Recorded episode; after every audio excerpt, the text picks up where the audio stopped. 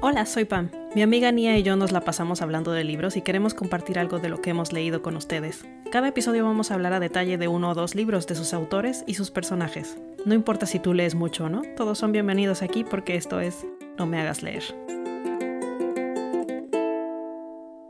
Hola, soy Pam. Y aquí estamos de nuevo en otro medio episodio de este podcast. El día de hoy les traigo un libro que me llegó al alma y se llama Tabineko Ripoto traducido en inglés como The Traveling Cat Chronicles o Las Crónicas del Gato Viajero de Hiro Arikawa. Si nos siguen en Instagram habrán visto que llegué a este libro porque lo vi en uno de mis viajes a la biblioteca y literal lo agarré porque la portada estaba linda. Sin embargo, medio me estaba arrepintiendo porque hace poco leí otro libro similar pero enfocado en un perro. Y no solo no me gustó, sino que hasta me puso de malas, la verdad. Estaba innecesariamente manipulador, y la personalidad del perro que narraba la historia era no solo un tanto desagradable, pero también demasiado inverosímil. Y sí, ya sé que es una historia que de por sí pues necesito abrirme mucho de mente si la premisa es que un animal está narrando la historia. Pero el perro hacía juicios, sacaba conclusiones, decía cosas que no tenía manera de saber o de entender, y ya era demasiado para mí. Por un momento pensé que iba a pasar lo mismo con este libro del gato, y más porque a mí realmente no me gustan los gatos, me gustan los perros. Así que dije, si no me llegó algo manipulador de sentimientos de un perro, el gato me va a dar igual. Oh, qué equivocada estaba. Es del tipo de prejuicios en los que me da gusto haber estado equivocada porque se volvió uno de mis libros favoritos. Pero antes de que les cuente apasionadamente esta historia, hay que hablar un poco de Hiro Arikawa. Hiro Arikawa es una novelista japonesa nacida en Kochi, Japón. Es ganadora del Dengeki Nobel Prize, un premio otorgado a nuevos escritores, en 2003. Ella es principalmente escritora de novela ligera, un género de literatura japonesa cuyo mercado meta son estudiantes de secundaria o preparatoria, y normalmente son novelas ilustradas y cortas. Sin embargo, muchas de las novelas de Hiro han acabado publicadas en hardcover como libros normales. Tiene historias muy interesantes además de la que voy a contarles el día de hoy. Tiene una que es una serie de cuatro libros llamada Toshokan Senso o La Guerra de la Biblioteca, que está basada en un mandato gubernamental que fue promulgado en Japón en 1954 y arreglado en el 79, que era una manera de controlar la libertad de expresión y los materiales publicados a los que tenían acceso pues la gente, el público. En la guerra de la biblioteca, algunos gobiernos locales forman sus propias fuerzas de defensa para cuidar sus bibliotecas y el material al que la gente tiene acceso. Me pareció una manera interesante de usar la historia para crear acción. En fin, creo que dice mucho de la creatividad de Hiro Arikawa, y no quiero hacerlos esperar más, así que vámonos directo a hablar del libro de hoy. Voy a empezar a contar la historia y si de pronto deciden que les está gustando mucho y lo quieren leer ustedes mismos, no se preocupen. Voy a avisar cuando ya vaya a empezar a spoilearles el final final. Para ver el minuto exacto al que le tienen que adelantar, revisen la entrada del episodio en nuestro sitio web nomehagasleer.com. La historia empieza con un gatito sin nombre, callejero, cuyo lugar favorito es la parte superior de una camioneta plateada. De todos los lugares lo corren, pero ahí nadie lo ha sorprendido y le da pues muy rico el sol para dormirse. Un día lo descubre ahí el dueño de la camioneta, un chico llamado Satoru, que no solo no lo corre, sino que empieza a dejarle comida al lado de la llanta y acariciarlo cuando se deja. Al gato esto no le encanta, pero pues bueno, le deja comida, así que lo deja tocarlo.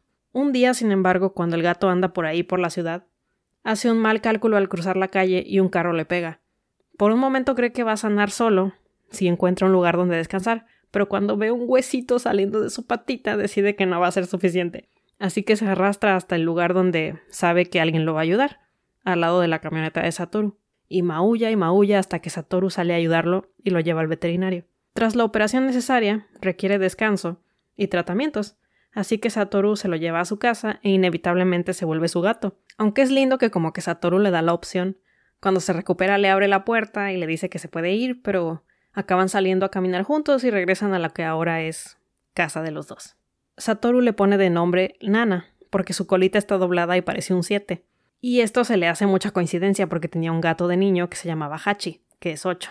A Nana esto no le encanta porque es un gato y Nana suena a nombre de gata, pero pues no habla humano así que se friega. Pasan cinco años en que Nana describe como muy felices, de caminatas juntos y de comida rica. Pero un día Satoru le dice que ya no se puede hacer cargo de él, así que le va a buscar una nueva casa. Nana no entiende la necesidad de esto porque pues será gato callejero a fin de cuentas. Pero así es como inicia la parte de los viajes de la historia. Satoru pone a Nana en su cajita de viaje y se van en la camioneta plateada a visitar amigos de Satoru o prospectos nuevos para hogares de Nana. Esta para mí fue la parte más fascinante del libro porque cada persona que conocen es toda una historia nueva. Y aquí es donde es importante que el libro alterna entre la narración burda de Nana y la narración normal de tercera persona. Con cada personaje que visitan Satoru y Nana, conocemos no solo la historia de ese personaje, sino un poco más de la vida pasada de Satoru. La primera parada es casa de su amigo Kosuke, de la primaria. Kosuke está muy emocionado por quedarse con Nana, porque dice que a su esposa le gustan mucho los gatos. ¿Y dónde está su esposa? Bueno, parece que está teniendo problemas. Kosuke tiene la costumbre de siempre tratar de hacer cosas para hacer orgulloso a su padre, un hombre que jamás en su vida ha estado orgulloso de él. De esas personas que dices, ¿para qué tuvieron hijos? También sale a la luz, sin embargo, que en relación a los padres de ambos, Kosuke tiene una especie de resentimiento alrededor de los gatos. Cuando eran niños, Kosuke y Satoru encontraron al que sería el gato de Satoru, Hachi. Sin embargo, Kosuke lo encontró y lo quería. Pero su papá se negó a dejarlo tener animales, así que Satoru se quedó con él. Pero Kosuke siempre iba a casa de Satoru a jugar con el gato y era pues como el gato que en realidad tenía que ser suyo en su mente. Después, por cosas feas que pasan en la vida, los papás de Satoru murieron en un accidente de autos. Satoru fue adoptado por su tía, y la tía vivía en un lugar que no le permitía tener animales. Kosuke le rogó a su papá que le dejaran adoptar a Hachi, pero no aceptó nunca. Así, Hachi fue a parar con una familia de parientes de Satoru, y Satoru se tuvo que mudar de ciudad a vivir con su tía. Regresando al presente, Satoru le dice a Kosuke que Nana no es Hachi, y que si lo que quiere es un gato que arregle las cosas en su matrimonio, pues sería mejor que él y su esposa fueran a juntos a adoptar un gato que eligieran entre los dos. Así, los amigos se despiden con promesas de volverse a ver y Satoru y Nana siguen su camino. La siguiente persona que conocen es mi favorita, un chico granjero llamado Daigo Yoshimine. Al principio, de hecho, te cae gordo, porque cuando llegan, Satoru le dice que va a dejar abierta la caja de Nana para que salga cuando esté listo. Pero Yoshimine agarra y saca a Nana por la fuerza agarrándolo del lomo, cosa que Nana odia. Y pues Nana ya está encanijado de inicio. Es el primer vistazo de la personalidad burda que tiene Yoshimine. Poniéndonos de nuevo en contexto, se nos habla de cómo Yoshimine conoció a Satoru cuando estaban en secundaria, en la nueva escuela de Satoru cuando se tuvo que mudar. La maestra presentó a Yoshimine diciendo que no lo bulearan porque no vivía con sus papás, y Yoshimine le contestó muy agresivo a la maestra diciéndole que por qué anda sacando sus cosas, que él no quiere que todos lo vean así, y la verdad tiene razón. Pero pues esto es enfrente de todo el salón, así que como quiera, pues todos lo tachan de raro, excepto Satoru, que le dice que entiende porque la maestra igual lo presentó como el niño que se le habían muerto sus papás, y le hubiera gustado contestar como Yoshimine. La situación de Yoshimine es que sus papás trabajan mucho y la verdad, no se quieren hacer cargo de él, así que se lo dejaron a la abuela. Pero Yoshimine dice que él entiende que, y pues que no hay problema. Así, pues se vuelven mejores amigos, Yoshimine y Satoru, ambos niños tratando de hacer una vida sin sus padres por una razón o por otra, ¿no? Juntos hacen un club de horticultura y cuidan un pequeño jardín. Un día, Yoshimine va de viaje a visitar a sus papás, y sus papás ahí le dicen que se van a divorciar ahora sí, y que tiene que elegir con quién vivir. Y esta escena es muy dura porque Yoshimine se da cuenta, cuando ve la cara de sus papás, que ambos están esperando que elija al otro y no a ellos. Así, Yoshimine decide regresar a vivir con su abuela y ya no tener nada que ver con sus papás. Aunque obviamente no es como que no le afecta, pero su abuela ya medio sabía que esto iba a pasar y ella le deja claro que pues ella sí lo quiere mucho y se va a hacer cargo de él. Al final, sin embargo, a la tía de Satoru la transfieren y se tiene que mudar de nuevo. Conforme están recordando esto, Nana está interactuando con un gato que Yoshimine tiene en la granja. Le está enseñando a cazar porque Yoshimine dice que es un gato inútil y que no persigue ratones.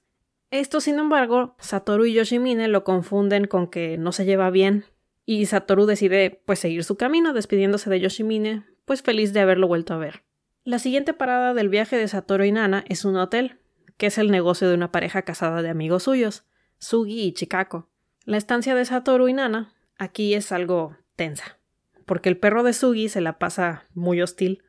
Al saber más trasfondo nos damos cuenta que es por Sugi, quien siempre ha sentido una rivalidad con Satoru, aunque Satoru ni enterado, la verdad.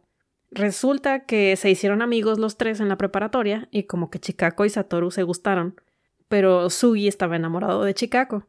Sugi le dijo a Satoru esto, y como Sugi y Chikako eran amigos de la infancia, Satoru prefirió no meterse y nunca le confesó sus, sus, sus sentimientos a Chikako.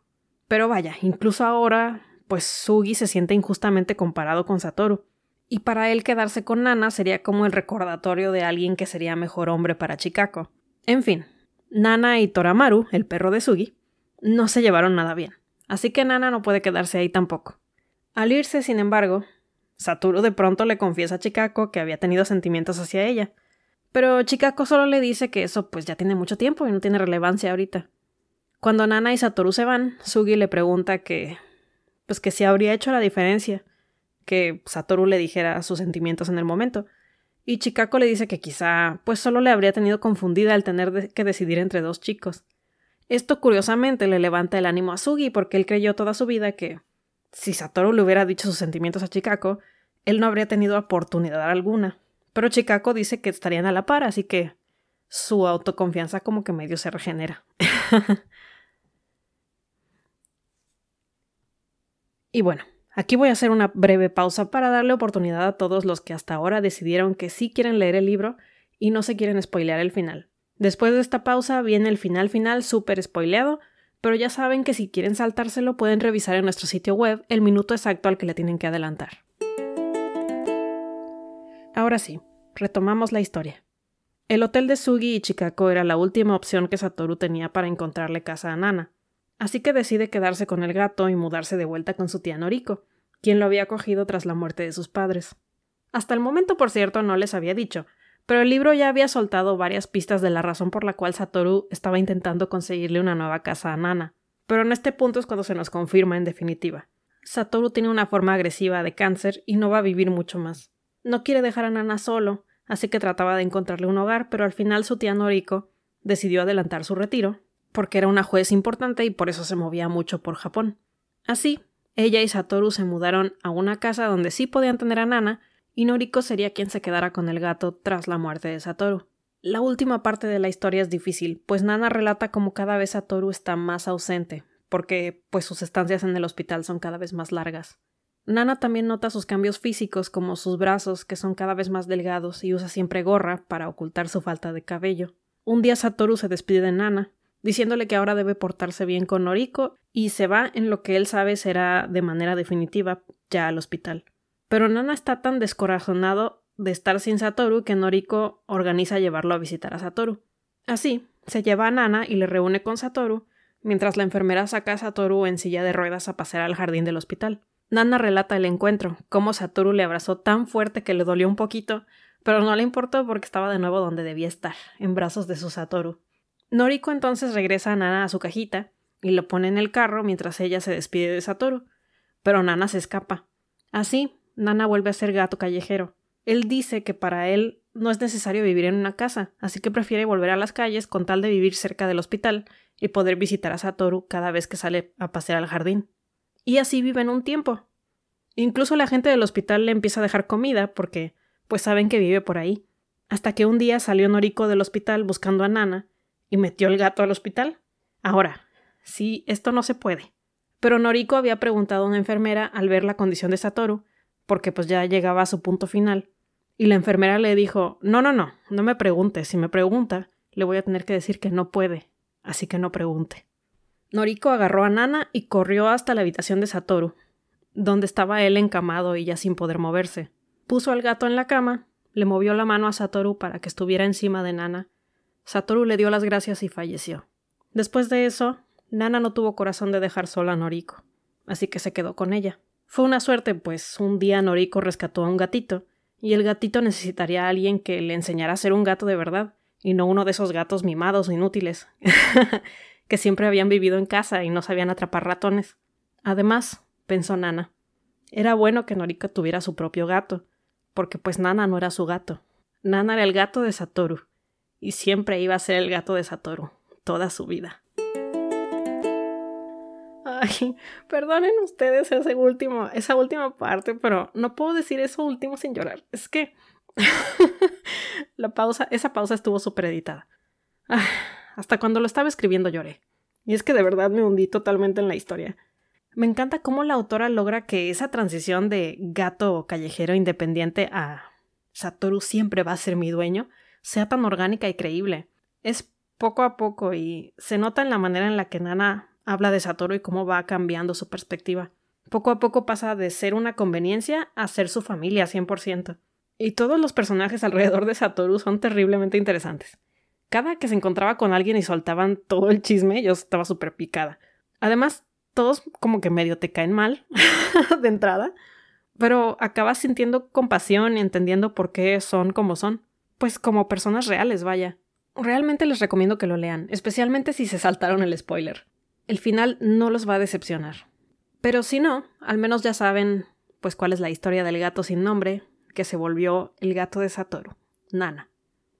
En fin, como siempre los invito a que compartan nuestro contenido si les gusta y que nos sigan en nuestras redes sociales, Facebook, Twitter e Instagram, bajo el usuario No Me Hagas Leer. O entren al sitio oficial nomehagasleer.com para más información de los episodios. Eso es todo por el momento. Gracias por escuchar. No me hagas leer es una producción independiente de Pam y mía. Para más información y contacto, accede al sitio nomehagasleer.com. Gracias por escuchar.